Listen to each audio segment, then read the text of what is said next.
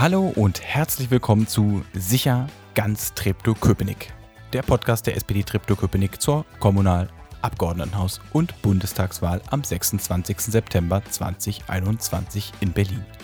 Mein Name ist Paul Bahlmann, ich bin unter anderem Mitglied der SPD-Fraktion Treptow-Köpenick und in diesem Podcast treffe ich ganz viele verschiedene Menschen, die sich aus ganz unterschiedlichen Gründen in der SPD und jeder auf seine oder ihre Weise für den Bezirk einsetzen. In diesem Podcast ist eine Sache sicher, es geht immer um ganz Treptow-Köpenick. Und jetzt ganz viel Spaß mit der Folge.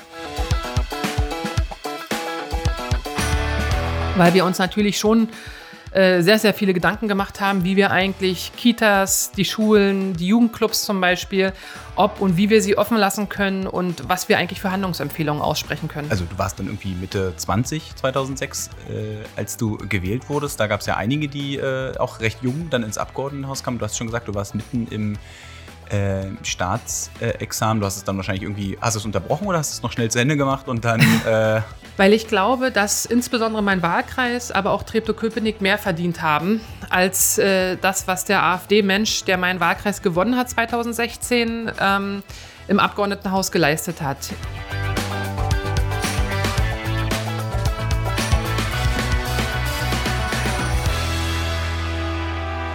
Herzlich willkommen im Podcast. Bevor ich zu meinen Fragen komme, würde ich mal sagen, stell dich doch mal vor, Ellen. Ja, mein Name ist Ellen Hausdörfer. Ich bin 41 Jahre und lebe in Treptow-Köpenick. Ähm, dieser Tage wohne ich in Bohnsdorf. Ähm, ich bin derzeit auch Angestellte im öffentlichen Dienst. Ähm, dort ähm, kümmere ich mich um Gesamtjugendhilfe und Stadtentwicklung. Das heißt, äh, wir suchen nach äh, Räumen für Kinder und Jugendliche und beteiligen uns auch an den entsprechenden Planungsprozessen. Und ich bin 2006 bis 2016 Mitglied des Berliner Abgeordnetenhauses gewesen, war dort für Stadtentwicklung im weitesten Sinne zuständig, aber insbesondere auch für die soziale Infrastruktur. Und seit 2016 bin ich Mitglied der BVV und kandidiere auch wieder in diesem Jahr für den Wahlkreis 3, das ist Adlershof und Altklinike und möchte natürlich gerne wieder ins Abgeordnetenhaus. Und äh, warum du das machst und wie wir das machen, da kommen wir gleich noch zu. Aber zuerst mal noch zu dir. Ähm, du bist 1980 geboren. Du warst also zehn, äh, als die Friedliche Revolution, aka die Wende, war. Ähm, du kommst aus Cottbus, ähm, und wie war denn dein Lebensweg, bevor du in die SPD gekommen bist? Ähm, was war denn so los in deinem Leben? Ja, also ich bin 1980 geboren. Es war ein guter Jahrgang offensichtlich, ähm, weil viele meiner Kolleginnen und Kollegen in diesem, diesem Jahr geboren sind, ähm, haben ja auch einen erstaunlichen Weg genommen. Und äh, meine Eltern äh, sind 1980 auch aus Cottbus wieder weggezogen. Das heißt, ich bin da nur geboren. Aufgewachsen bin ich aber in Schönefeld bei Berlin. Und ähm, das war deshalb auch, weil meine Eltern haben auf dem dann 1980, 81 eröffneten Großflughafen Schönefeld ihren Job gefunden. Mein Vater war Radaringenieur bei der Interflug und meine Mutter war Krankenschwester bei der Interflug, sodass ähm, bis zur Wende 1989, 90 das alles auch, glaube ich, ganz friedlich äh, verlaufen ist ähm, in Schönefeld. Äh, bin dort auch auf die Grundschule gegangen und äh, bin dann 1992 nach der Wende in ähm, Eichwalde in Brandenburg äh, aufs Gymnasium gegangen. Das war eigentlich ganz interessant, äh, weil mein nächstes Gymnasium, nämlich äh, die Anne-Frank-Oberschule, ähm, also zu dem Zeitpunkt Anne-Frank-Oberschule, jetzt Schule, ähm, in Berlin gelegen hat. Und damals, äh, 1992, gab es noch keinen Staatsvertrag äh, mit Brandenburg, sodass ich einfach anderthalb Stunden morgens und anderthalb Stunden nachmittags ähm, hin und zurück zur Schule gefahren bin. Und deshalb finde ich das auch so wichtig, äh, dass man einfach äh, Bildungseinrichtungen, aber auch soziale Infrastruktur im Generellen einfach auch wohnortnah und fußläufig halt hat. Äh, es hat mir jetzt nicht, sicherlich nicht geschadet, die lange Fahrzeit, aber ich gebe auch zu, man hätte diese Zeit auch günstiger nutzen können, als in Grünau auf den Bus zu warten oder in Eichwalde auf die S-Bahn. Und ähm, von daher muss ich sagen, äh, war das eine sehr interessante Zeit. Ich habe dann 1999 Abitur gemacht und ähm, habe dann, weil ich sehr gerne Biologie äh, beziehungsweise auch Geschichte studieren wollte, ähm, bin ich, äh, also muss ich noch ein bisschen warten, äh, weil ich wollte ursprünglich mal in Eichstätt in Bayern studieren Und die haben aber gesagt, sie erkennen mein Brandenburger Abitur nicht an. Ich soll doch bitte noch drei Jahre Abitur machen, bevor ich einen Studienplatz in Bayern antreten kann. Äh, das wollte ich so nicht, ähm, hatte dann aber mir selber überlegt, ähm, da ich ja schon eben mit 19 Abitur gemacht habe, ähm, ich kann mir auch noch etwas angucken und ich war dann ein Jahr als Au pair in Amerika. Das hat mich sehr geprägt, weil es mich schon auch nicht nur als Mensch hat äh, selbstständig werden lassen, weil man wechselt dann die Gastfamilie, man muss dann ähm, auch sein Leben etwas anders organisieren. Ähm, man hat auch äh, Verantwortung zu tragen, sondern es hat mich auch dementsprechend geprägt, ähm, weil ich auch mit diesen mit dieser Hybris, die ja häufig in den Vereinigten Staaten zu finden ist, äh, klarkommen musste und ähm, entsprechend auch politische Diskussionen einfach auch neu zu schätzen gelernt habe. Und als ich äh, im Jahr 2000 wiedergekommen bin, ähm, habe ich mich dann eingeschrieben an der Humboldt-Universität äh, für Biologie und Geschichte. Das ging eben nur auf Lehramt, aber es war ähm, eine wirklich, wirklich schöne Zeit. Und äh, das habe ich auch sehr genossen, das Studium. Ich habe eine, eine Zwischenfrage. Warum nicht in Bayern studieren? Also anders, warum nicht von Anfang an an der HU studieren? So rum. naja, in, in Bayern konnte man damals äh, noch ein Diplom-Geschichte studieren. Äh, das gab es schon, also es gab es, glaube ich, dann nur noch in Bamberg. Also als ich in Amerika wiedergekommen bin, gab es das nur noch dann in Bamberg. Und auch da äh, war ja das Brandenburger Abitur nicht anerkannt. Ähm, und deshalb habe ich mich dann dagegen entschieden und habe eigentlich meine beiden Neigungsfächer ähm, studiert, also Geschichte und Biologie. Und ähm, habe dann auch insgesamt, also im biologischen Teil habe ich eben sehr viel mit Geschichte dann auch gemacht. Und es war zum Beispiel auch, dass ich dann auch viel im Arboretum ähm, in äh, Baumschulenweg auch war, äh, weil da die botanische Abteilung der Humboldt-Universität war. Und auf der anderen Seite habe ich äh, bei Geschichte auch sehr viel Wissenschaftsgeschichte gemacht und äh, bin dort äh, sehr stark auf die Vorgeschichte der Max-Planck-Gesellschaft äh, gekommen. Und darüber habe ich dann auch meine Staatsexamensarbeit geschrieben, war auch in Schweden ähm, weil einfach äh, vor dem Ersten Weltkrieg sehr viele Wissenschaftlerinnen und Wissenschaftler einfach in Schweden zum Beispiel geforscht haben und über einen solchen, der heißt Hans von Euler-Schelpin, habe ich dann auch damals meine Arbeit geschrieben, habe auch mein Auslandssemester in Uppsala ähm, sehr genossen und gleichzeitig auch genutzt, um einfach diese Recherchearbeiten zum Beispiel im Nobelpreisarchiv in Stockholm äh, dann auch ähm, ja, auszuführen. Und ähm, ich war dann mitten im Staatsexamen, als ich gewählt wurde. Und ähm, das war nun wirklich eine ganz irre Zeit, äh, weil das einfach sehr viel mit einem macht, äh, wenn man in Anführungszeichen dann den Karriereweg oder Lebensweg auch äh, Lehramt äh, oder jedenfalls in diesem Bereich ähm, sich vorgestellt hat und gleichzeitig dann natürlich in diese äh, Lage versetzt wird, dann auch politisch mitzubestimmen. Du warst ja also du warst dann irgendwie Mitte 20, 2006, äh, als du gewählt wurdest. Da gab es ja einige, die äh, auch recht jung dann ins Abgeordnetenhaus kamen. Du hast schon gesagt, du warst mitten im äh, Staatsexamen. du hast es dann wahrscheinlich irgendwie, hast du es unterbrochen oder hast du es noch schnell zu Ende gemacht und dann äh, schnell? Naja, also. Staatsexamen war niemals so schnell zu Ende zu bringen. Ich habe das aber dann äh, durchgezogen und dann in dem jeweiligen Prüfungsrhythmus äh, dann aber auch die Prüfung abgelegt und ähm, so dass ich äh, das erste Staatsexamen in Biologie und Geschichte habe für die Be Lehrbefähigung an Oberstufen und Gymnasien. Aber du hast nochmal studiert, oder? Ich habe nochmal studiert, also ich habe, äh, um genau zu sein, nochmal zweimal studiert, ähm, weil als ich aus äh, Schweden wiederkam, 2004, ähm, war, äh, war ich quasi schon scheinfrei an der Universität und gleichzeitig hatte ich aber auch äh, viele Interessen, zum Beispiel sozialwissenschaftlicher Natur, sodass ich nochmal mich eingeschrieben hatte, parallel zum Staatsexamen äh, in den Bachelorstudiengang Sozialwissenschaften. Den habe ich auch zu Ende gemacht, weil ich das wirklich sehr, sehr interessant fand. Also auch so empirische Sozialforschung, äh, Statistik zum Beispiel, aber eben halt auch ähm, wie, wie, also ich habe dann viel Familien ähm, und äh, Demografie, äh, Familienpolitik und Demografie ähm, im Studium behandelt.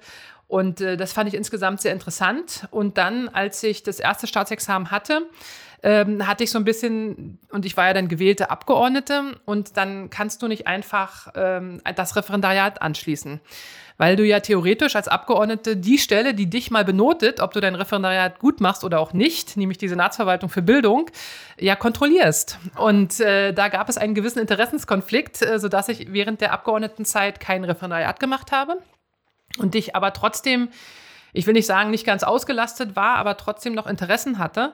Und daraufhin hatte ich mich äh, hatte ich mir überlegt, was, was interessiert mich noch, was äh, kann ich mir halt noch ähm, anschauen, wo kann ich mich auch noch mal vertieft äh, mit beschäftigen. Und da bin ich dann auf den äh, Masterstudiengang an der Charité in dem Fall gekommen, der da heißt Public Health.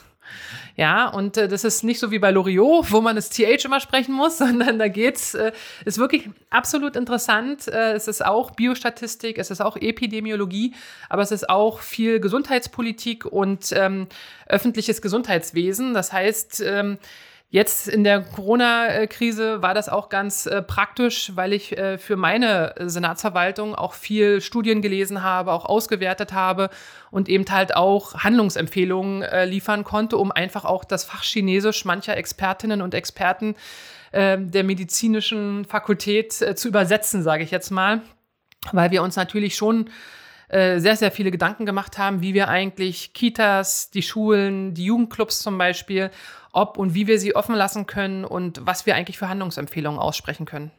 Und jetzt möchtest du zurück ins Abgeordnetenhaus. Warum? Weil ich glaube, dass insbesondere mein Wahlkreis, aber auch Treptow-Köpenick mehr verdient haben als äh, das, was der AfD-Mensch, der meinen Wahlkreis gewonnen hat 2016, ähm, im Abgeordnetenhaus geleistet hat. Ich glaube nämlich, dass es wichtig ist, nicht einfach über Gerichtsentscheidungen Politik zu machen, sondern über eigene Visionen und Ideen. Und zwar auch die, die man durchbekommen kann, weil man eben mit den Menschen redet, äh, weil man auch Abwägungen trifft, weil man auch erklären kann, äh, welche Abwägungsprozesse zum Beispiel bei einer Kreuzungsgestaltung oder zum Beispiel bei einer Jugendhilfeplanung oder bei anderen Planungen einfach dastehen. Und dass man einfach auch der verlässliche Ansprechpartner ist. Ja, also ich habe, ich mache regelmäßig Bürgersprechstunden, also vor Corona in Persona, noch digital jetzt äh, zurzeit.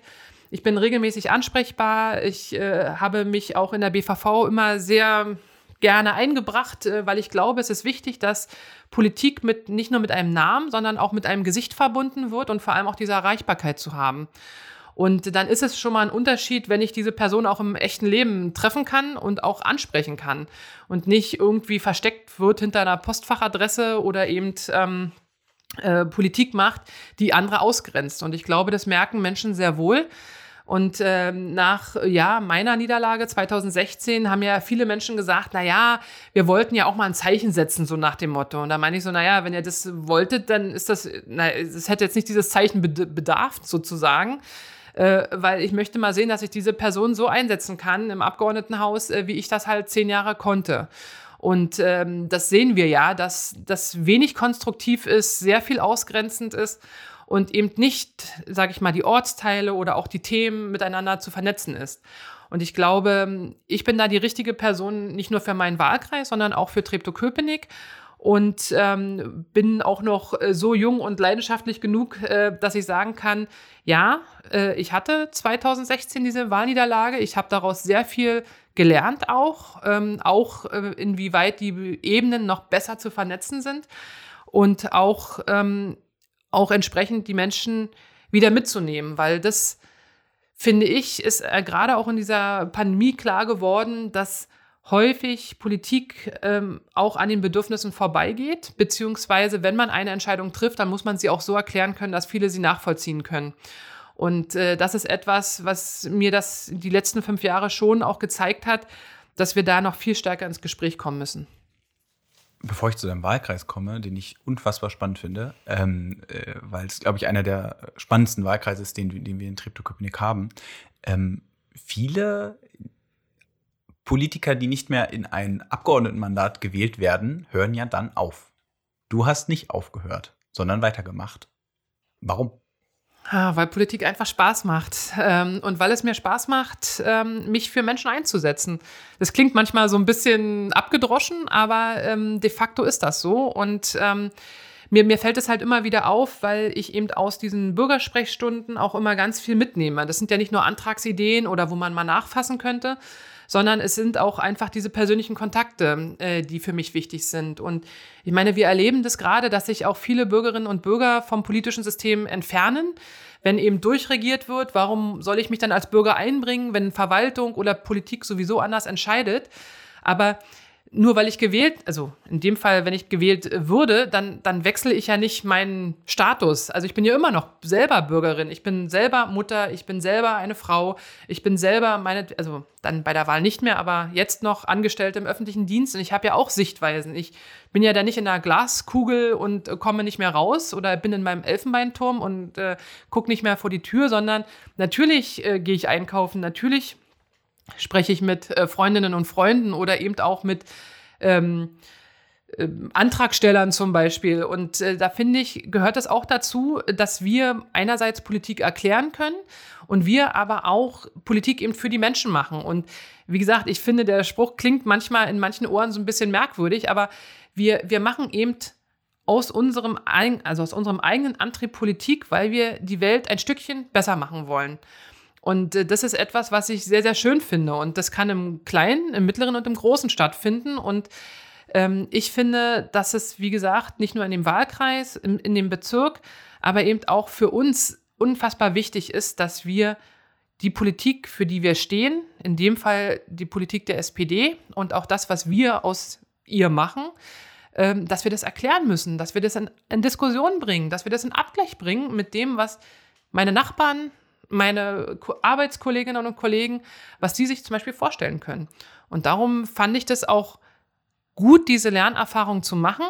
Und gleichzeitig, in der Tat, habe ich aber auch noch ganz viele Ideen, unabhängig von 2016, die wir, die ich gerne umsetzen möchte. Da komme ich gleich zu. Aber bevor ich dazu komme, ähm, dein Wahlkreis ist äh, Altlinike und Adlershof. Ähm, beschreib mal deinen Wahlkreis in fünf Worten. Oh. fünf Worte. ich finde, er ist sehr grün, er ist sehr innovativ, er ist sehr historisch, er ist, das waren jetzt drei, er ist sehr vielfältig und der ist einfach sehr wohlfühlig. Das ist kein gutes, das ist eine Wortneuschöpfung. wohlfühlig.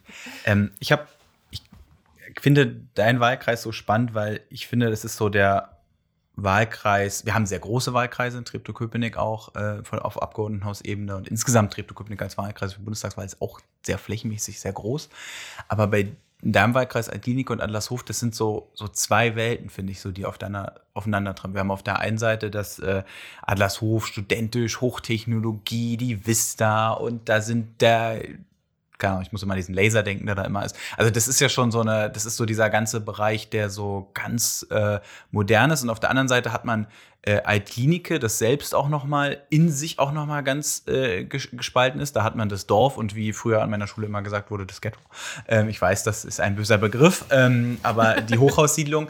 Ähm, äh, auf, der einen Seite, auf der anderen Seite, wo, wo das ja heimlich ist. Also so diese ganze Zimbernstraße-Geschichte, das ist ja wie äh, im, im, im, im sonst wo in Brandenburg. Und dann hat man aber auch noch die großen Hochhäuser und da gibt es natürlich auch, da ballen sich natürlich auch manchmal die Probleme und die Widersprüche. Das ist ja ein sehr, sehr widersprüchlicher Wahlkreis ähm, eigentlich auch. Wie, wie bringt man das dann zusammen, wenn man, muss man sozusagen doppelt gespaltenes Wesen sein, dann in, in dem Fall? Also ich glaube, man muss vor allem wirklich offen sein äh, für diese Widersprüche, die es gibt, aber auch die vielen Gemeinsamkeiten.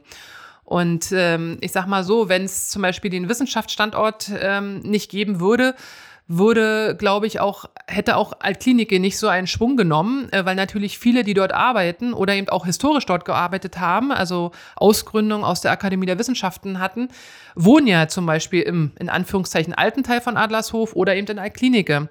Und äh, hätte es zum Beispiel nicht den Ausbau der Autobahn gegeben, äh, wäre zum Beispiel Alklinike, also gerade das Kosmosviertel, immer noch eine wirklich verkehrlich hochst belastete ähm, äh, Ortsteil und ähm, hätte sicherlich auch nicht diese ähm, diese Erholungsfunktion zum Beispiel durch den Landschaftspark äh, genommen, äh, wie sie dann eben durch die Autobahn und durch die Ersatzmaßnahmen äh, stattgefunden hätten. Und ich glaube, das, das zeigt eben so, dass man da wirklich offen für sein muss, auch für diese unterschiedlichen Bedürfnisse dieser einzelnen Ortsteile. Weil eben Adlershof ist eben nicht nur die Vista, sondern eben auch die Dörfeldstraße und ähm, oder auch der Kliniker Weg und oder die Hoffmannstraße. Und das ist dann wiederum finde ich eben auch so Teil dieses historischen Erbes, äh, wie eben Alkliniker als auch Adlershof entstanden sind, wie die auch zusammengekommen sind. Ähm, und auch wie die Herausforderungen jetzt dieser wachsenden Stadt Berlin sich auch in diesen beiden Ortsteilen widerspiegeln. Weil das äh, zum Beispiel ein, ein wichtiges Thema in Berlin ist natürlich das Thema Mieten.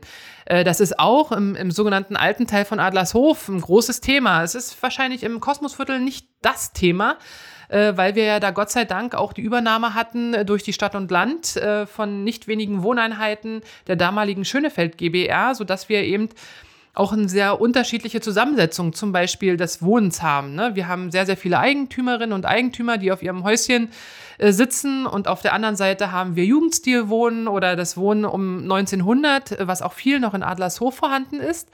Und wir haben dann natürlich die, das Lösen der Wohnungsfrage der DDR in unmittelbarer Nähe zur Mauer, äh, wo eben das, ähm, oder bei dem das Kosmosviertel oder das frühere Wohngebiet 1 und 2, so ist DDR-Deutsch, äh, das benannt hatte, natürlich mit entstanden sind. Und da sind jeweils, sage ich mal, eigene kleine Kosmen ähm, entstanden und äh, die haben jeweils auch bestimmte Bedürfnisse und ähm, auch bestimmte Anliegen. Und äh, das zusammen zu vereinen, glaube ich, bedeutet vor allem, dass man wirklich ein offener und ähm, ein offener Mensch ist, um einfach auch diese verschiedenen Bedürfnisse in die bestmögliche Abwägung zu treffen.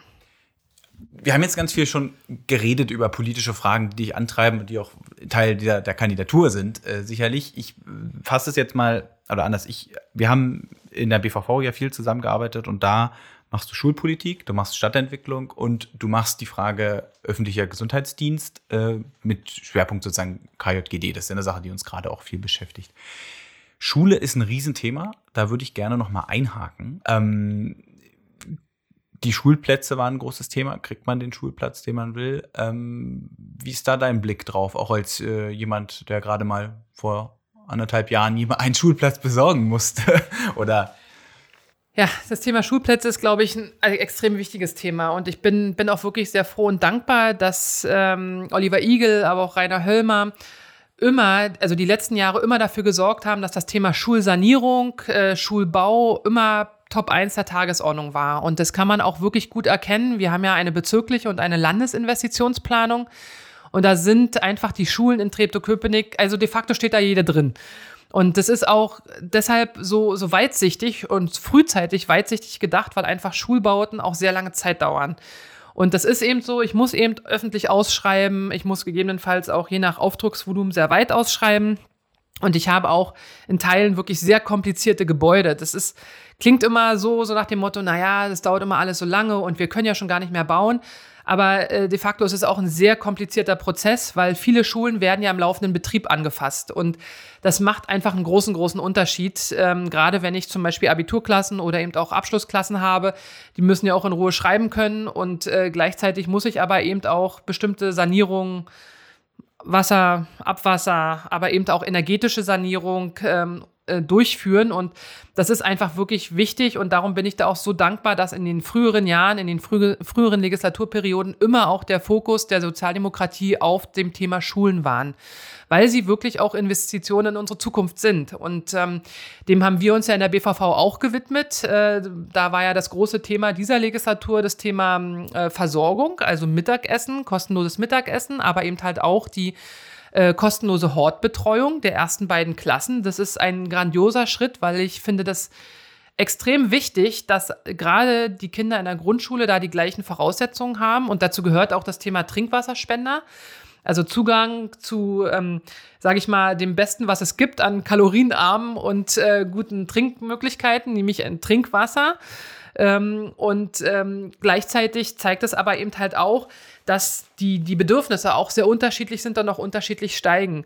Weil ich muss sagen, also mein Kind hat im Homeschooling sehr, sehr viele Arbeitsblätter gehabt. Äh, wir hatten zwar auch eine App, aber äh, so jetzt äh, virtuelles Lernen, Unterricht hat so nicht stattgefunden. Und ich sage auch mal, es war auch nicht unbedingt notwendig. Also ich habe persönlich kein Problem, auch mal oder eben auch zu 50 Prozent oder was auch immer Arbeitsblätter zu behandeln, weil die Sachen haben die Kinder vor Ort, die gucken die sich auch nochmal an. Ähm, und auf der anderen Seite zeigt es uns aber auch, dass wir viele Dinge einfach auch ähm, beschleunigen müssen, beziehungsweise auch ähm, in die Neuzeit überführen müssen, weil so eine Whiteboards, das ist ja eine, zum Beispiel in der Heidegrundschule in Adlershof, ähm, die haben eine ganz wundervolle Ausstattung, auch mit Hilfe des Digitalpaktes hinbekommen. Und die sind zum Beispiel auch eine Musterschule, gerade für die Kinder, die zum Beispiel hörgeschädigt sind. Ähm, und die haben ihre, bei der Sanierung eben ihre Grundrisse als auch die Ausstattung in den Räumen dem angepasst. Und äh, das zeigt mir ja auch, dass da auch viel Veränderung möglich ist ähm, und dass wir das auch angehen können. Ähm, und das zeigt auch, äh, weil wir werden in Treptow-Köpenick zwei große Schulneubauten haben, nämlich eben in Adlershof auf, äh, am Rande des Vista-Geländes ähm, und eben im ehemaligen Güterbahnhof Köpenick. Ähm, und das zeigt mir halt auch, äh, dass wir unsere Schulen wirklich gut, gut saniert haben und auch immer gut am Netz gehalten haben. Und das führt eben halt auch dazu, dass auch unsere Schulen sehr begehrt sind. Und zwar nicht nur, weil wir viele Bauprojekte haben. Also Treptow-Köpenick ist auch immer noch einer der zwei, drei, je nachdem, welche Rechnung man sich anguckt, äh, Bezirke, die halt wachsen und äh, die, die Familien bringen auch Kinder mit und äh, dementsprechend wollen sie auch erstens eine wohnortnahe Beschulung haben und zweitens auch eine sehr gute, ausgestattete Schule vorfinden und das tun sie eben in Treptow-Köpenick und das finde ich auf der einen Seite sehr gut, weil man erkennt, welche Investitionen wir getätigt haben und auf der anderen Seite ist es aber eben auch ein großer, ein großer Arbeitsaufwand. Und ich glaube, wir müssen gerade im Bereich ähm, der Grundschulen, aber auch bei den Oberschulen dahin kommen, dass wir mit einem Auge vergeben. Äh, und wenn ich jetzt gerade höre von, von einem guten Freund, äh, die wohnen am Rande von äh, Köpenick, äh, nämlich in Karlshorst, ähm, da sind eben alle Wünsche gerade abgelehnt worden und das Kind soll jetzt nach Grunewald kommen. Wo ich sage, naja, das kommt ja nur dahin, weil einfach die Schulen in Charlottenburg-Wilmersdorf in Anführungszeichen überaltert sind. Das heißt, sie haben weniger Kinder ähm, und gleichzeitig müssen eben auch bestimmte Kinder neu verteilt werden. Ähm, und äh, wie gesagt, in meinem Fall äh, haben mir die anderthalb Stunden nicht geschadet, aber äh, es ist mein persönlicher Fall. Vielen anderen Kindern möchte ich es ehrlicherweise nicht zumuten, nicht nur durch die ganze Stadt äh, zu fahren, sondern eben halt auch ähm, mit den entsprechenden Verpflichtungen, die ja vielleicht Arbeitsgemeinschaften oder andere Hobbys ja mit sich bringen. Und deshalb finde ich, müsste man schon dazu kommen, dass gerade auch zum Beispiel die Oberschulplatzvergabe mit einem gewissen Augenmaß äh, stattfindet. Und es ist auch dem geschuldet, dass eben nicht alle anderen Bezirke auch in dem gleichen Maß investiert haben in Schulneubauten beziehungsweise in ihre Schulen. Und äh, insgesamt natürlich Berlin auch mit diesem Bevölkerungswachstum, gerade in diesen ähm, Alterskohorten, nämlich 0 bis 6 und sage ich jetzt mal 6 bis 14, besonders äh, viel Zulauf hatte, sodass einfach diese Schulbauten auch in Teilen noch gar nicht realisiert sind, selbst wenn sie vor drei, vier Jahren in die Spur geschickt wurden. Und das wird eine der großen Herausforderungen sein, wie wir nicht nur unsere eigenen Bezirkskinder, sondern eben halt auch wirklich nach den Bedürfnissen der Schülerinnen und Schüler dazu kommen, dass sie auf diese Schulen kommen, die ihnen auch so liegen, dass sie eben ähm, die bestmögliche Entwicklung haben. Ich habe meine obligatorische Abschlussfrage, bevor ich dir das Schlusswort gebe. Und äh, du hast ja jetzt gerade ganz viele Schu Sachen über Schule, über Stadtentwicklung schon gesprochen. Und äh, wenn du Königin wärst ähm, ähm, und du das eine Thema in deinem Wahlkreis oder für Berlin und in deinem Wahlkreis oder wie auch immer ähm, verändern könntest, was wäre das und natürlich, wie würdest du es verändern? Also für die, die mich kennen, die wissen, dass ich ja Star Wars äh, total cool finde. Deshalb wäre ich keine Königin, sondern ich wäre eine Imperatrix äh, für einen Tag. Deshalb ähm, und die, die mich kennen, die wissen auch, ich habe sehr lange für die deutsch-britische Gesellschaft gearbeitet und habe ähm, dort eben auch sehr viele hm, Sachen kennengelernt, wo ich denke, die könnte man von den äh, Briten lernen. Und äh, eines dieser Dinge, äh, die die gerne machen, ist ein sogenannter High Tea. Das heißt, man isst kleine Brötchen und ähm, Sahnecreme und Marmelade und vor allem ähm, schwarzen Tee, trinkt den und äh, kommt zusammen bei so einer lockeren Gartenparty, so nenne ich das jetzt mal.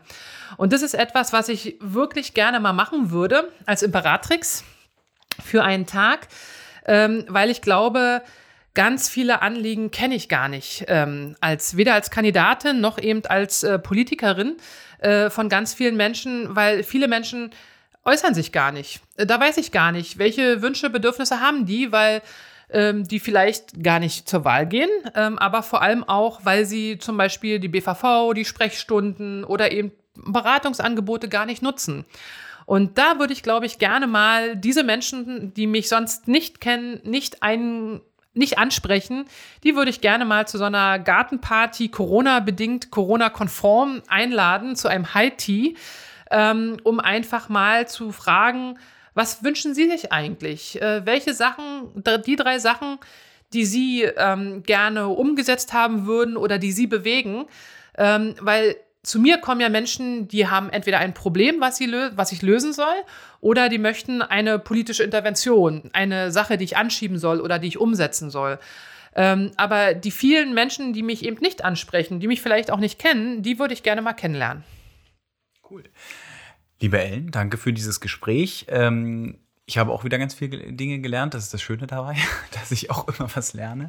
Ähm, ich sage an dieser Stelle Danke und würde dir das Schlusswort geben zum Abschied dieser Folge. Jetzt kannst du sagen, was du willst. Nochmal für dich werben oder weiß ich nicht, was ja. du möchtest. Ja, also ich, ich fände es wirklich sehr, sehr gut, äh, wenn einfach ähm, Fragen, Wünsche, Anregungen, die kommen, einfach an mich ähm, gerichtet werden. Es, ich finde, Politik lebt davon, dass wir miteinander diskutieren, dass man auch unterschiedliche Meinungen diskutiert. Ich muss auch nicht alle überzeugen können. Aber was ich wirklich gerne immer hätte, ist einfach ein, Diskurs über die Sachen. Dinge, die stören, Dinge, die ein Aufregen, aber auch mal Dinge, die positiv sind. Ja, also ich glaube, es ist ein, ein Gerücht, dass Politiker und Politikerinnen sich nicht über mal Lob freuen oder etwas, was gut gelungen ist, ähm, äh, durchzusetzen. Und äh, darum bin ich ganz interessiert daran, auch Feedback zu bekommen. Und ähm, Sie, ihr könnt mich eben anrufen, ihr könnt mir eine E-Mail schreiben, wir können uns zu einem persönlichen Gespräch treffen, Corona-konform. Und ich glaube, man sollte einfach diese Chance nutzen. Und ähm, deshalb bin ich da dankbar, wenn es auch Feedback gibt. Ansonsten wählt mich. Danke fürs Zuhören und Einschalten. Wenn euch diese Folge gefallen hat, dann schickt sie doch einfach an jemanden weiter. Wenn ihr eine Frage oder eine Anmerkung zu dieser Folge habt, dann schreibt mir doch einfach eine E-Mail an podcast.spd-tk.de. Ich sammle die Fragen dann und leite sie an die Gäste des Podcasts weiter. Und am Ende mache ich dann eine schöne Sonderfolge, wo ihr eure Antworten bekommt. Nicht vergessen, am 26. September 2021 ist Wahl. Bitte nutzt die Zeit bis dahin, um euch darüber zu informieren. Informationen zur Wahl findet ihr eigentlich überall. Eine Sache ist mir aber besonders wichtig, geht auf jeden Fall wählen. Denn die anderen machen es und ihr könnt ja nie ganz sicher sein, ob die so entscheiden würden wie ihr. Ich würde mich natürlich sehr darüber freuen, wenn ihr sowohl bei der Kommunal-, der Abgeordnetenhaus- als auch der Bundestagswahl SPD wählen würdet. Ein paar Gründe warum habt ihr heute ja sicherlich gefunden. Bis dahin wünsche ich euch eine schöne Zeit. Mein Name war und ist Paul Bahlmann. Bleibt gesund. Bis zum nächsten Mal.